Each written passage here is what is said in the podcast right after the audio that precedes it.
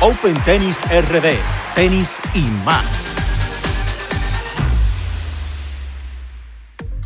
Hola, ¿qué tal amigos? Yo soy Dichen Salcedo y les doy la bienvenida a este episodio 44 de Open Tennis RD, tenis y más.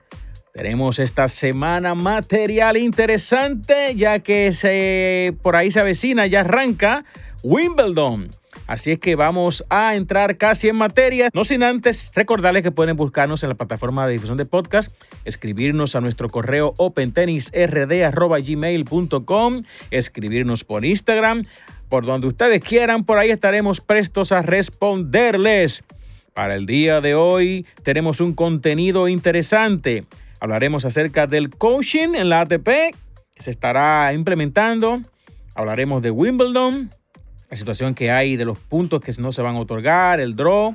Y hablaremos también el tenis local del SDQ Open, entre otros temas de interés. Así es que vamos al mambo. Por acá tenemos con nosotros al King Emil Pimentel. Hola, King. saludos, saludos, Dichen. Todo bien, todo bien, muy bien por aquí. Hablar un poco de tenis. Bueno, pues tenemos por acá plato fuerte, tenemos temas interesantes y vamos a iniciar hablando inmediatamente, King, sobre esto de la ATP y el coaching. La ATP ha anunciado finalmente, después de años, que va a permitir el coaching hasta final de año. Se va a arrancar ahora después de Wimbledon y estará permitiendo esto a partir del mes de agosto hasta finales de año. A partir del mes de julio, perdón, hasta finales de año. ¿Qué tú opinas de esto del coaching en la ATP? ¿Estás de acuerdo? ¿Estás en contra? ¿Por qué sí? ¿Por qué no? Yo estoy muy de acuerdo porque realmente, como estaba diciendo el entrenador Patrick y el entrenador de Medvedev, estaban diciendo, están oficializando lo que se hace. Eso se hace, todo lo que estamos aquí lo sabemos, todo el que ve tenis lo sabe. Los se pasan el juego entero hablando con el jugador por señas, por palabras que significan cosas. O sea, yo estoy de acuerdo con ellos, dejemos la hipocresía. El tenis se juega con coaching. Y ahora la ATP está dando el paso de oficializarlo.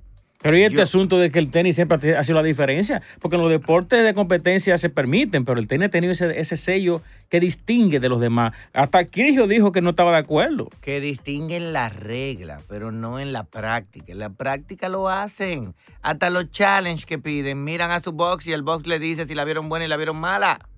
Y ellos saben si van a pedir un challenge o no. Kiryu porque le gusta discutir por discutir. Ya Kirio me quilla, porque oye lo que pasa. Kirio alega que es una ventaja porque si tú tienes un coach X, vaina y el otro jugador no tiene un coach, es igual en todo. Y si también tú tienes tres entrenadores, eh, un quesillo que tú tienes una ventaja hasta para llegar más preparado que el otro. Sí. Es lo mismo. Ahora, ¿cuál es lo que tiene que hacer el otro? Que encima de su desventaja, da la sorpresa. Pero eso no va a cambiar que si yo... Mira que estaba diciendo el entrenador de Medvedev. Hubo una ah, situación con, él, con, él. Sí, que se fue en, el, en, la final de Dicen como que fue el mismo, el mismo Medvedev que le estaba hablando malísimo. Y que no, él, él, explicó eso. Pero te voy a decir ahora lo que él dijo. Pero él dice sobre el coaching. Él dice, es que es una mala percepción. El coaching puede ser hasta perjudicial. Él dice, hay jugadores. Él, él dijo, yo estaba en juego. Que el banco contrario, dándole un coaching a su jugador, el jugador se sale y entonces se perjudica el jugador y no se beneficia. Porque él dice, hasta dar el coach en un arte. Porque tú puedes estar coachando a tu jugador y perjudicarlo. Sí. Él intentando tú la vaina del coaching tuyo, la ETA, y tú sacas al jugador. Y el jugador tuyo diplomas. Entonces él dice que esté coachando no te garantiza ni que él va a hacer lo que tú estás diciendo o que ya lo que tú estás diciendo es palabra de Dios, eso se va a ejecutar. Y también tú no sabes si va a caer bien o va a caer mal el coaching que tú estás dando. Entonces, él dice, el coaching no va a generar ningún cambio a nivel de, de que ahora los lo que son fuertes y tienen buenos coach van a ganar todos los juegos. No, eso no va a pasar. ¿Y qué tú crees que el gran Roger Federer dijo que él no está de acuerdo con eso? No, Federer puede tener, tú sabes que Federer es muy tradicional con muchas de esas cosas. Y él es, Roger Federer, yo te puedo decir que tal vez de lo poca gente que cumplía eso. Yo nunca vi a Federer como con el banco, muy de que, que Federer casi ni mira a su banco para que tener conversaciones, como Djokovic lo hace, Nadal, que se le ve. Pero pero es, su interpretación. La mía es que eso no va a cambiar el resultado del tenis. Bueno, en realidad, yo estaba tratando de apoyarte un poco, pero estoy de acuerdo contigo. No puedo pelear contigo porque la verdad es que yo también sé lo que creo es que las cosas evolucionan.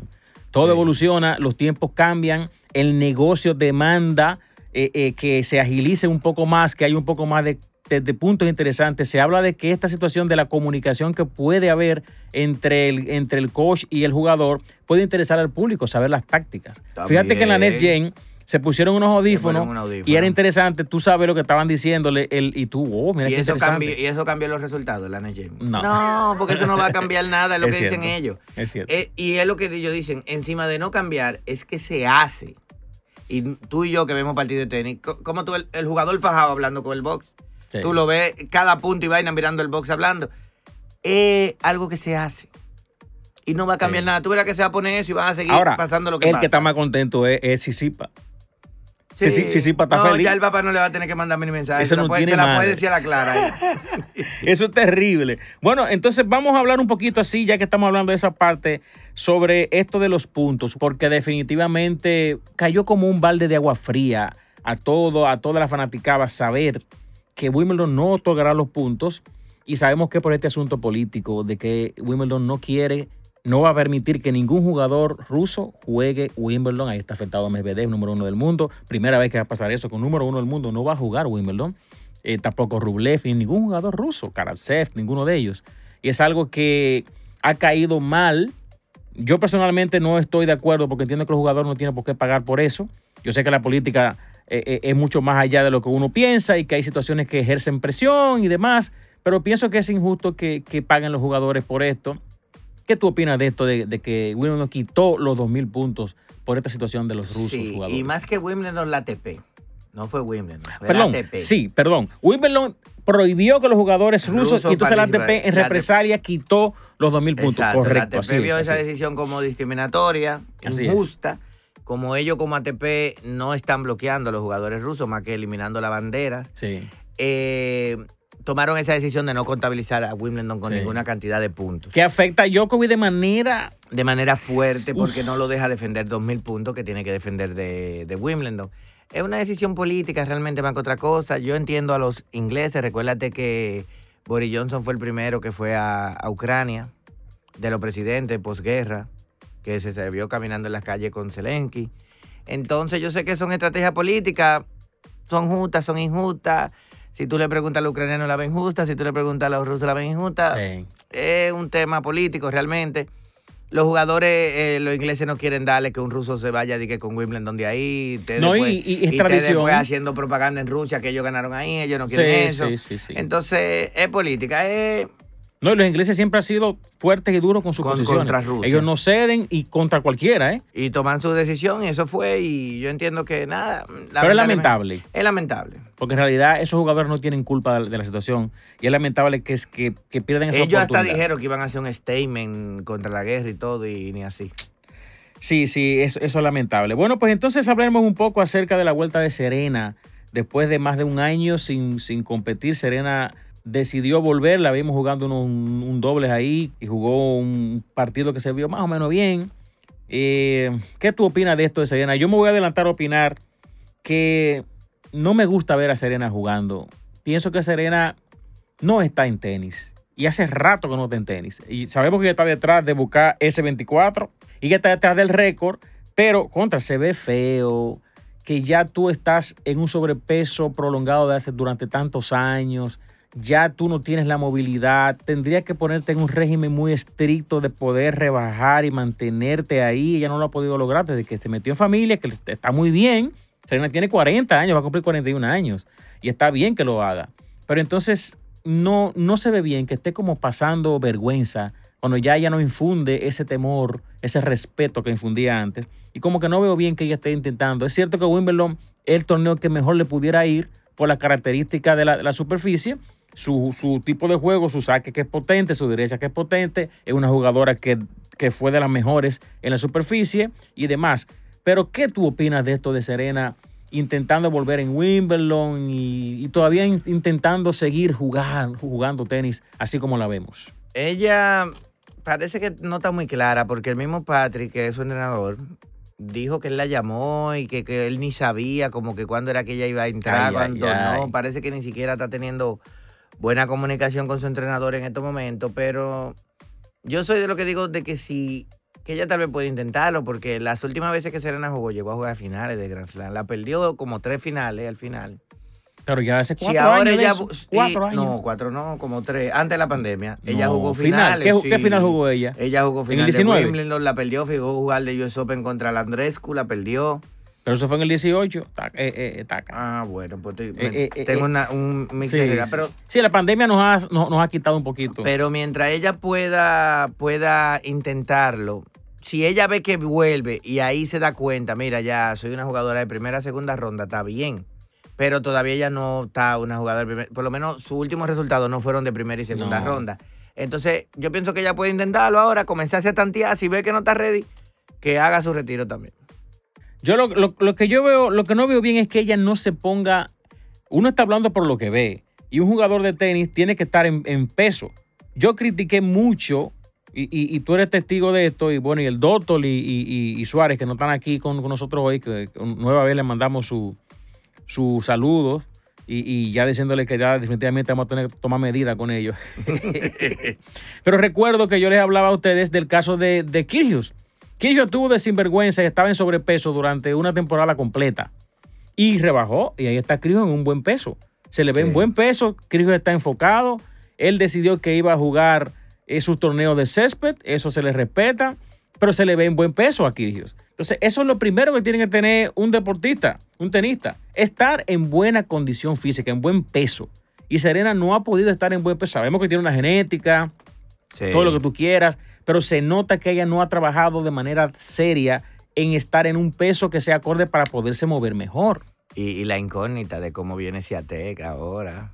Que no, Ah, ha, no sí, perdido en sí. este 2022. Y que déjame decirte que a pesar, Digo, de, después de Australia, porque Australia había perdido. a pesar de que no es la superficie favorita de ella, yo la veo a ella como la favorita. Es que imagínate, está Hale, que ha ganado Wimbledon. Eh, Angelique Kerber también ha sido campeona de Kerber, sí, Wimbledon. sí, sí.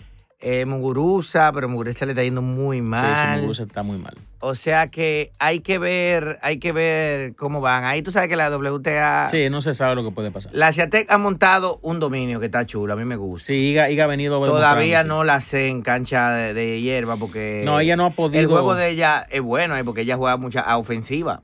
Tal Sí, vez aquí haga buen daño. Y ella demostró la evolución, porque fíjate que ella jugaba nada más era en polvo de ladrillo. Sí, en ahora clay. está ganando en todos y lados. ella gana en todos lados. Vamos Entonces, a ver qué pasa vamos en a césped. ver, vamos a ver qué ocurre ahí. Está interesante el WTA. Bueno, nada, la verdad es que nos gustaría ver a Serena teniendo un buen papel, pero Sí. lo- el- el- la crítica la hacemos desde, la, desde, esa- desde ese punto, que la vemos que no está como en serio. Y fíjate que su mismo manager, como tú lo has dicho, no, su mismo entrenador, perdón, no Sí. sabía que iba a ser ella. Bueno, pues entonces pasemos a hablar acerca de los cuadros de Wimbledon, que ya tenemos los cuadros y vamos a hacer especial eh, énfasis en, los jugadores principales de, esta, de, este, de este Wimbledon 2022. Vamos a hablar un poquito de qué vemos con Djokovic, Nadal, Alcaraz, Sisipas, Berretini y Hurkacz, que son, digamos, los jugadores más atractivos y que pudieran hacer un papel eh, decente en, en césped, con un asterisco en Alcaraz, que es el que vemos que está más verde, más crudo. Vamos a arrancar entonces hablando acerca, ¿qué te parece el cuadro de Hurkacz? Sí. ¿Qué tú ves por ahí? Cuéntanos. Tiene una primera ronda con Davidovich Fokina. Oh, sí, Tú sabes que fue el finalista de Monte Carlo. sí. Después de Monte Carlo, Jugador se, de clay. se desapareció Foquina. No ha aparecido más y ha jugado aquí, le han dado en una cuantas rondas iniciales. Sí. Hurkacz es semifinalista de Wimbledon del año Es pasado. un jugador, un jugador sazo, ¿eh? Es el campeón de Halle este año. Sí. Ganándole a Medvedev, que viene jugando su mejor eh, gira de hierba y, se cae y no puede jugar Wimbledon. Y- Qué y mala suerte. Recordando la- lo que somos seguidores de Federer, Sí. que le metió ese, ese 6-0 a sí, Federer. le dio una argolla y todo. Y le jugó, eh, digo, Federer después supimos que estaba con una situación de la rodilla y demás, pero es un jugador tremendo de, de césped. Sí, hay- eh, para mí es favorito en ese cuadrante de esta primera semana. Tienen su cuadrante ahí a un Tommy Paul que estaba jugando bien Sí, en grama. Después lo que tiene Cory Veseli segunda ronda, ninguno de los dos son grandes jugadores de hierba. Sí, no, no, no, le veo en esta primera semana muchas complicaciones a Hurkacz. Sí, y, y ahí mismo arriba, tal vez Nori, Cameron Nori pudiera ser, pudiera verse con él más adelante o un Dimitrov, si acaso. Si acaso. Y- Dimitrov es un buen jugador de hierba Sí, históricamente. sí, sí. Pero tú sabes cómo está Dimitrov, que un torneo juega bien y cinco malos. Creo que no, no, no- no- del otro lado, ahí mismo en ese segundo cuadrante, Eh, Carreño Busta pudiera, pudiera avanzar un poquito. No la gran cosa. Ruth no es un jugador de césped para nada. O sea que no creo como que haya que invertir mucho tiempo. No, no, Capel Ruth aquí. Capel Ruth ha dado vergüenza. De ahí de ese lado vemos a Carreño, Busta y Tiafo posiblemente que avancen un poquito eh, de ese lado. ¿Con cuál seguimos? A ver. Vamos a hablar un poco de Berretini, finalista del año pasado. El tercer cuarto. Campeón de Queen, campeón de Stuttgart. Un jugador de, de, de, Practicó, eh, no hablamos, Taca, de la práctica inicial en cancha central, primer año que se practica en la cancha central de Wimbledon antes de empezar el torneo. La cancha sagrada del tenis, que nunca se permitía ni siquiera pisarla. Pisarla hasta que se empezara, eh, desde que el campeón inaugurara la pista. Y por primera vez se permitió una práctica, leímos, nos enteramos que es para que no esté tan resbalosa. Eh, en el inicio del partido permitieron que esto, que esto lo hiciera Nadal que lo, lo hizo. Djokovic practicó hoy allá. No, yo seguro le van a dar a los jugadores a Berretini, que era finalista, que fue con Nadal. Djokovic hoy no, no llegué a ver cuál fue el rival de Djokovic en esa práctica. Pero sí, los jugadores se quejaban que esos primeros días eran muy tortuosos, esa rebaladera. Y, muchas caídas. De hecho, hubo lesiones, lesiones el año pasado. Sí, entonces ellos ahora dieron ese permiso. Vamos a ver si es para que se revale menos. Claro, visualmente, tú sabes que ese juego inicial de Wimbledon, eso se veía lindo en esa pantalla, cuando tú ves esa hierba verdecita, que una clarita, una oscura, una clarita, eso se ve bello. Pero hay que cuidar la salud de los jugadores. También seguro quieren. Wilmington este año que no tiene los puntos y la vaina, la, está en la controversia, quiere también mantener su rating. Y seguro llega, le llegó que es Nadal y Djokovic. Y ellos van a empujar a Nadal y Djokovic, que es lo que ellos sí, quisieran. Claro que sí, es un negocio. Que es lo que ellos quisieran. Entonces, si ellos dos seguros se le quejaron y ellos le dieron su chance de que la pisaran un poco. Por cierto, no, no me dio tiempo de investigar, a ver si tú lo pudiste hacer yo leí que Wimbledon subió el price money e, este año, pero no sé cuánto. Poco. Yo sé que la primera ronda iban a dar 60 mil libras esterlinas, que es buen dinero. Oh, sí, Seguro para atraer un poco más a los para atraer un poco más a los jugadores. Aunque claro, yo digo que un Grand Slam de ese nivel cualquiera lo debe jugar, claro, siempre y cuando te un buen dinero, porque si tú eres un jugador de abajo y no te doy puntos y en, para que tú puedas subir en el ranking, por lo menos date un dinero para que tú te financies, porque si tú vienes y haces un buen Wimbledon, ¿Qué pasa que si tú haces un buen Wimbledon? Que entonces yo agarro y ahí tú con esos puntos que hiciste en Wimbledon te vas metiendo los demás torneos y haces buen dinero. Pero si no te doy los puntos y encima no te doy un buen dinero, está como, está como cañón. Entonces Wimbledon como que dijo, ok, no le voy a ya no va a haber puntos porque la TP está negada. Vamos a compensar con dinero y le están compensando con dinero. Cuéntanos de ese lado de Berretini. Berretini tiene primera ronda Karim, jugador de, de, Areni, malo en Elba. Y Berretini entonces uno de los mejores jugadores de hierba, con la confianza en el cielo. Que pudiera ser, para mí ahora mismo, el, el, tercer favorito.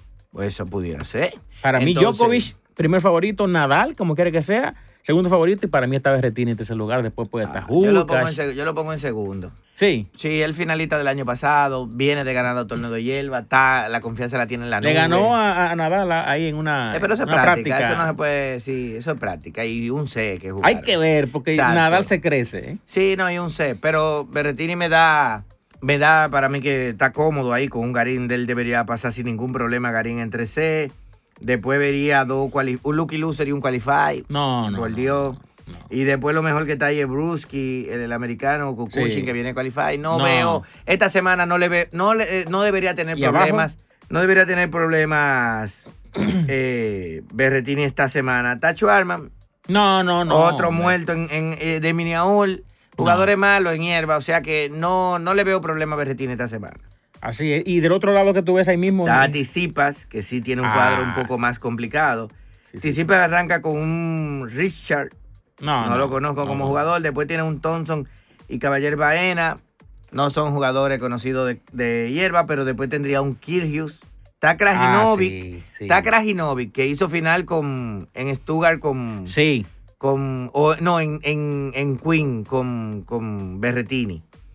Pero está Kirgius, que tú sabes que Kirgius en Wimbledon juega. En hierba juega y en Wimbledon se crece. Ahí parece que se pudiera dar un sí para Kyrgios, ¿eh? Pudiera darse y ahí está difícil. bueno está ¿eh? difícil el griego ahí. Juego bueno, ¿eh? Sí, un juegazo. El, griego fue a la final del Challenger de Mallorca, está en la final contra Bautista Gu, pero tiene una piedra grande con Kirio ahí que hay que ver. Sí, y ese juego va, a estar, va a estar muy interesante. Sí, ese hay que ver. Vamos a analizar el, cuarto cuarto en donde vemos por aquí que está Nadal, está Félix Auger Aliasim y demás, Siris y demás. Aquí vemos que Nadal está con tu gran a- admirado Cerúndolo. Dios mío, pero ¿cómo, cómo que estos jugadores se meten en los Grand Slam? Yo todavía no lo entiendo. Ese es uno de tus jugadores preferidos, siempre ha sido ¿Y qué Cerúndolo. busca hacer un dolo en un Grand Slam y en la catedral? Oye, va a jugar cancha central de Wimbledon ese muchacho, increíble. En cancha central. sí, va para la cancha central, que le dé gracias a Dios que va para cancha central de Wimbledon. Bueno, pues la verdad que ahí vemos eh, Nadal, que vamos a hacer una pausita con Nadal. Nadal eh, había incógnita de si iba a poder jugar o no Wimbledon, recuerda esto. De hecho, Sí. cuando él, cuando él terminó Roland Garros, dijo que no iba a jugar. Se, se- se hubo esos rumores que no iba a jugar. Después dijo que iba a intentar el, la- el tratamiento con el pie con el doctor, que iba a ser un poco más no sé qué. Y lo vimos que ya se sí, practicó allá en Mallorca. Y ahí está. Y lo vimos en la Jugó la práctica. exhibición. Muy bien, se veía Sí, como. le bien. ganó contundentemente a Babrinca, perdió hoy de Feli en el super tiebreak del tercero. Se Sí, ve bien, sí, se ve no bien. se ve mal. Se ve bien y definitivamente eh, Wimbledon le, le puede, a pesar de que hay que jugar mucho agachado, no se alargan tanto los puntos. Sí. Eso pudiera ser favorable para él. Él tiene un San Querry en segunda ronda probablemente, que Sí, es Querry un buen jugador de, buen jugador de de- de- grama. de grama, sí. Buen saque. Habría que ver ese juego ahí. Hacer un dolo, yo sé que ese no, no, debe, Nah. coger- no, no debe hacer nada ahí. Nah, Está. Van de Chantloup, el que ganó, el que le ganó a Medvedev Don- en el primer torneo, allá arriba. Arriba, del sí, cuadro. Está correcto. Silic, que es finalista de Silic, Wimbledon. eh. y que viene con muy buena confianza porque Sí. hizo en Roland Garros, hizo cuartos, ¿fue que hizo? Muy buena, muy buena acotación esa. Hay que No, ponerle, él hizo semi contra Ruth en Roland Garros. hay que ponerle un ojo porque la verdad es que Sí, Silis viene con es buena un veterano. confianza. Es un veterano y se ve bien. Está en baja, no vamos a decir que está en alta. Tuvo un gran Roland Garros, no se le va a quitar. Pero Pero la superficie le favorece. él sabe jugar en grama. Sabe jugar en grama. Del otro lado, hablando un poco de Félix, Félix ayer la cima está con Cressy. No, no. Félix está jugando bastante bien. Creci un, sa- un juego de saquimaya, que se cuide Feli, Sí. que juega bien. Yo pensé que Creci iba a tener mejores resultados en grama, no ha tenido los grandes resultados. Se llevó a Norri en el, Sí, en el, sí. en el de en el Eastbourne En Eastbourne. y, y Tai en semi. No vi el resultado de hoy de él, no sé si pasó a la final, Ese juego va a ser bueno. Pero él es un jugador peligroso ahí. Porque Pero juega yo, saquimaya. yo veo, yo no veo que, yo no veo a, a Félix perdiendo con Cressy, la verdad ¿Sabes que, que Feli es un plumo de los plumoses? no, pero él el juega, rey del él- plumeo. no, pero juega bien con esos jugadorcitos así. Él El siempre se plumea, plu- él se plumea ahí con, con los duros. Bueno, sí, es verdad. Con los de que Sí. el un top se le mete el sí, no, no, no, yo no lo veo, yo no veo a él con Mira, ahí está. Run, el, el, el conductual. ¿Dónde está él? Ah, con- Rune, sí, sí, sí. Juega con Girón. Sí, Se- a, ese, claro. a ese le faltaron un par de correazos cuando niño, porque Eso mira. no tiene madre. No, y comparándose con Federer. que- que- que- con- pero por Dios, pero por Dios, repete el tenis, Run. Dios mío. Y, ahí está Fritz contra Musetti, un buen juego de primera juego, ronda. sí. Me gusta el juego de dos, juego lindo. sí, sí, sí, un juego bonito. Ya de ese lado no hay mucho más que hablar. Y si nos vamos al cuadrante principal, que es donde está Djokovic y Alcaraz y compañía, arranquemos con Alcaraz. Bueno, mira, Alcaraz, primero, antes de analizar los, los, los- los cruces, hablar un poco de Alcaraz y de lo que se está hablando tanto, de si él va a poder en césped. Yo honestamente todavía lo veo verde para el césped. Pienso que puede tener un papel decente, pero no lo veo llegando de que lejos. Mira, Alcaraz. el juego de Alcaraz que nosotros vimos en, en, en arena y en canchadura cuando ganó en, en, en Miami. Que es su superficie preferida, él, mismo dice eso. ¿Cuál? ¿Canchadura? Sí, él dice que su preferida es Sí. canchadura. Los Aunque, jugadores- aunque, aunque juega mejor Los en- jugadores ahora les gusta canchadura, claro. También el 80% del tour se juega en canchadura. Sí. Eh, Cógele amor a la dura porque si no está, sí. está jodón la vaina. Sí, sí. Entonces, oye, ¿qué pasa? Alcaraz tiene toque, tiene drop, Sí, él tiene todo. tiene buen saque, pega. Su juego es bueno para grama, claro. Hay que ver donde Federer siempre dijo, el fútbol en, en- en hierba es muy diferente a cualquier otra superficie. Completamente. Esos diferente. pasitos que hay que, que hay que saber dar. Y esos pasitos para frenar, devolverte, que Djokovic lo tiene a la perfección, Nadal ya lo dominan, Federer era un genio ahí. Entonces hay que ver si Alcaraz tiene eso. Si logra. Él se vio con Tiafoe en esa exhibición. Sí. Ahí dividieron, le ganó bien. Pero hay que esperar. Con él no te puedo decir ni bien, ni para bien, ni para mal todavía. Y mira, es, en grama. en ese juego contra Ahora, Tiafoe- cabeza tiene. Sí, él tiene cabeza. Son juegos a 3C. Hay, hay, hay, hay, hay dos cosas que yo veo. Una de ellas es, él no tiene todavía la confianza. Se nota que no tiene la confianza. En ese juego de Tiafo, tú, Tiafo estaba más confiado que el más sólido, se veía más dominante. No era que lo avasalló, no, no. Sino que se veía más dominante, más confiado, porque más, más- más experimentado. Recuérdate que son exhibiciones. Ahí te Sí. está dando para adelante sin pensar en nada. Cuando tú estás pensando en otra ronda, en el dinero que representa, en, en la oportunidad. Eh, Tiafo no va a jugar con esa soltura que jugó. Ahora, yo sí te puedo asegurar que Alcaraz va a jugar con la misma soltura que jugó ahí, porque ya tiene la cabeza para eso. Ojalá él pueda lidiar con esto de, del timing, del ritmo, porque la verdad es que la grama no da nada de ritmo. Ah, no, no. Jugar no, en no, grama tú es jugar que- sin ritmo. No, exacto. Tú tienes que llegar No ready del momento uno. Todos los tiros llegan de cualquier, de cualquier manera posible. Un saque, un saque, te meten cuatro saques ¿Me planos. y entiendes? Entonces no hay ritmo y, y yo, mira, yo me voy a atrever, inclusive me voy a mojar aquí, voy a, voy a arriesgar y decir que yo no veo, yo veo saliendo temprano Alcaraz, de- de- con el dolor de mi alma, porque yo, yo no quisiera, te vaticino ni un bueno ni un malo, porque Yo no, no- sé. Eh, para mí todavía está, está en incógnita él ahí. Pero vamos a ver, pero, pero puede, eso puede ocurrir, lo que tú dices perfectamente. sí, yo lo veo, me, me, me Como apena. puede ser que haga que afinque ahí, quién sabe. Ojalá, ojalá que sí. Entonces tenemos por acá, hay un juego muy bueno arriba de Cine contra Babrinca, ¿eh? Sí, tenemos Primera Babrinca. ronda. Cine no es jugador tampoco de, de, de, césped. Cine no es jugador de césped. Babrinca, Babrinca Babrinca ha tenido buenos resultados Sí, en césped, pero no está en su mejor momento. No. Vamos a ver qué sale ahí. Cine tiene buen saque, eso le puede ayudar mucho ahí. Vamos a ver qué sale ahí. Tamurray también, Ah, sí, que con- ganó. Con Duckworth. Le ganó el torneito este. No, perdió en la final. Perdió en la final, pero jugó bien. De, de, ¿de quién fue que perdió en la final? Jugó bien y un veterano y, y es campeón de Sí, Wimbledon. ah, de Berretini fue que perdió en Sí, sí, sí, sí, sí, Murray. Sí. Y ha venido jugando bien. Pero Murray es un jugadorazo de césped, ganó Wimbledon dos, veces. Dos veces, do- doble campeón. Eh, y es buen Está en su casa. Pero sabemos en, en el nivel que está Murray hoy. Es una sorpresa, Murray, a ver qué sale. Del otro lado vemos a Opelka. Está Opelka contra un, contra Taberner, no, no, no puedo hablar mucho de Taberner, no recuerdo. Sí. Opelka con su saque, entendemos Pero que no debería. ha tenido. Es que no sé, mira, ha bajado tú no te has dado cuenta. Claro, cuando hablamos, porque no Berretini es un sacador, tiene un buen saque Sí, y cosas, pero, sí. pero los sacadores, Cressy, Isner, Opelka, No se han lucido. no se han lucido en Sí, grama. no te has dado cuenta que tú no lo has visto en la semi, tú no lo has visto en la final de nada.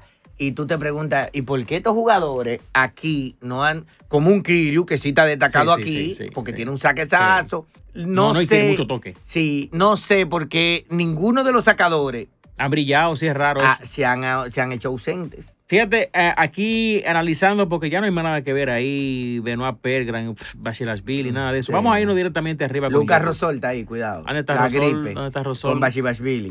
Sí, Eh, pero- El, el verdugo de Nadal. Sí, sí, sí. Pero bueno, Djokovic tiene a Kwon en el primer partido. Sí, eso no, es, poner, no debería... eso es rutinario. Pudiera verse con Kokinakis. Es un jueguito semi-trampa, no diría trampa, porque trampa es que tú pusieras a Kokanaki eh, eh, un 60-40. No un lo juego, pongo un así. juego entretenido. pudiera Ajá, pudiera ser un juego entretenido.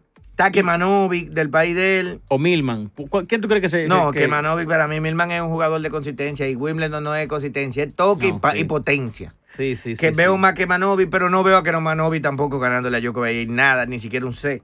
Sí, Djokovic sí, tiene prácticamente un cuadro bueno. Sí. Y lo que él tiene del otro Digo, lado, o- hasta, hasta cuartos finales, lo que él tiene del otro lado, un Alcaraz, ve si es Eso te iba a decir que habría que ver. Un Murray, un Cine lo va a brinca. O sea, tiene que- un cuadro cómodo hasta cuartos finales Djokovic. Yo nada más veo a Djokovic que pueda sudar un poco si por cosa de la vida Opelka viene virado con ese saque. O un Kokanaki que juega yo lo ¿Me entiendes? Pero yo en realidad no veo a Djokovic con inconvenientes. Mira, Sí. antes, de, antes de, de continuar con los temas que tenemos acá locales, ¿qué tú crees si nos, nos- nos aventuramos a decir algunas, algunas de las de los upsets, de las sorpresas que pudieran pasar?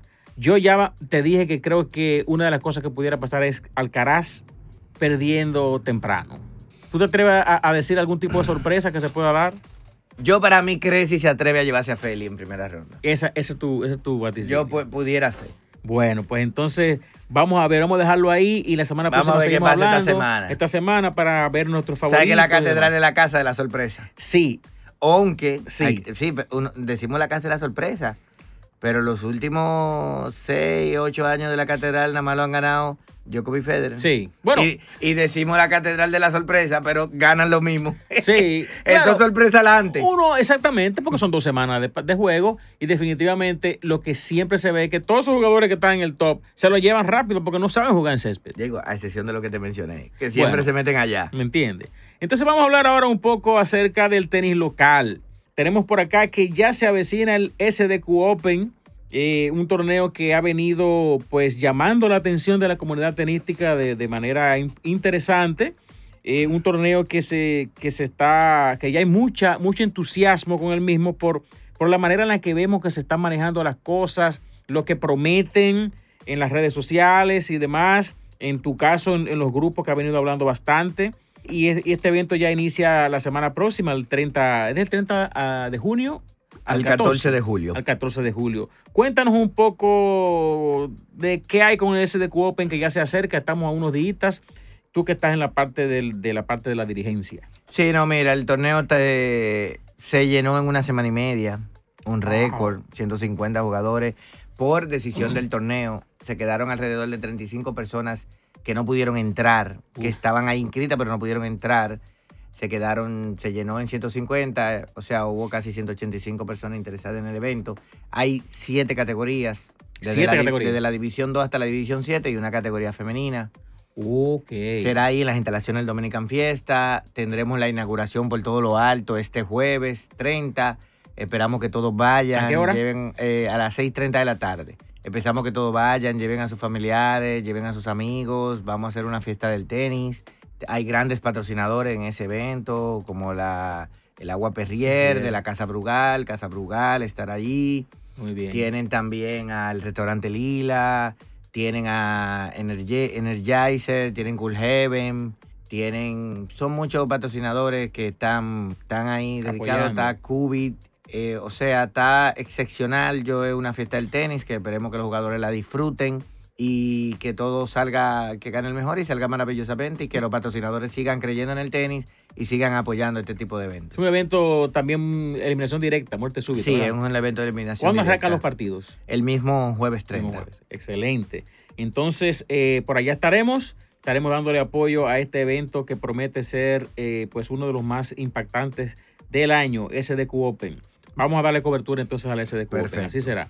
Entonces por acá también tenemos eh, la Champions League All que está programada para iniciar en el mes de julio, así que estaremos dando noticias sobre el proceso de selección de cada uno de los grupos, eh, el draft de los grupos para el próximo mes de julio.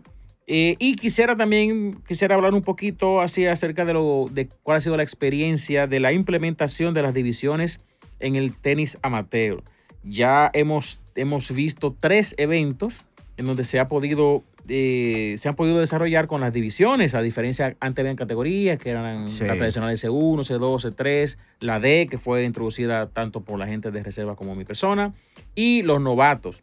estas divisiones han traído eh, la paridad competitiva, esa, esa, esa parte interesante y ya hemos visto que se jugó eh, el Cementerio Open, con mucho éxito en la parte competitiva y mucho entusiasmo. Se jugó también la Champions League, perdón, la Brothers Cup. Se jugó también así y eh, ahora el SDQ Open también se va a jugar. ¿Qué tú opinas de esto? Que luego ya de varios eventos, ¿cómo tú ves la, esta, esta implementación de las divisiones en el tenis amateur. Sí, no, mira, el tema de la división ha traído como una nueva, como una recarga energética al, tenis ahora, porque ahora hay muchas personas que han retomado la ilusión de la competencia de eventos. Que había muchas personas muy, canso, muy cansadas porque era lo mismo, lo mismo, porque la paridad no estaba. Estaba muy marcado en un mismo grupo siempre eh, haciendo todo. A la hora segmentarse en las divisiones ha creado una paridad increíble y ahora no se sabe quién va a ganar y ocurren sorpresas y ahora hay jugadores que se destacan en un torneo, como lo vemos en Tilo ATP, que viene un jugador de atrás y se lleva a este. Así mismo lo estamos viviendo ahora en el Tour y yo pienso que ha traído una nueva energía, ha renovado el tenis eh, amateur local. Sí, definitivamente es así. Y nada, vamos a ver entonces ahora en el SDQ Open cómo sigue desarrollándose esto de las divisiones y que ojalá los, los eh, que eh, hacen torneos, los demás colegas puedan pues adoptar esta, esta modalidad que la verdad es que ha traído un dinamismo interesante al tenis competitivo amateur. Entonces vamos a hablar acerca de los próximos torneos. Ya hablamos que tenemos el SDQ Open del 30 de junio al 14 de julio. Tenemos la Champions League League que arranca en julio, la, por lo menos la parte del el draft. Y también tenemos el RD Open que inicia en julio. El RD Open es el antiguo eh, Santo, Domingo, Santo Open. Domingo Open y antes de eso se llamaba el Milex Open es un torneo ATP, Challenger, Challenger, que se... 125. 125 puntos, interesantísimo. Y nos, como nos hablan, pues, desde la parte dirigencial del evento, eh, con Laura Fernández y, demás, de que vienen jugadores de cartel, eh, jugadores ATP. Más adelante tendremos esas informaciones y también tendremos por acá una entrevista con Laura y demás para darle los detalles de este evento que promete ser también ya a nivel profesional. Eh, un evento como siempre ha sido, el mejor evento en, el tenis profesional de, de República Dominicana. Así es que hasta aquí hemos llegado con este episodio 44 de Open Tennis RD. Gracias, Emil, por tu presencia. Wimbledon es Wimbledon. y King is King. Bueno, señores, hasta aquí episodio 44 de Open Tennis RD, tenis y más. Y será hasta la próxima, amigos.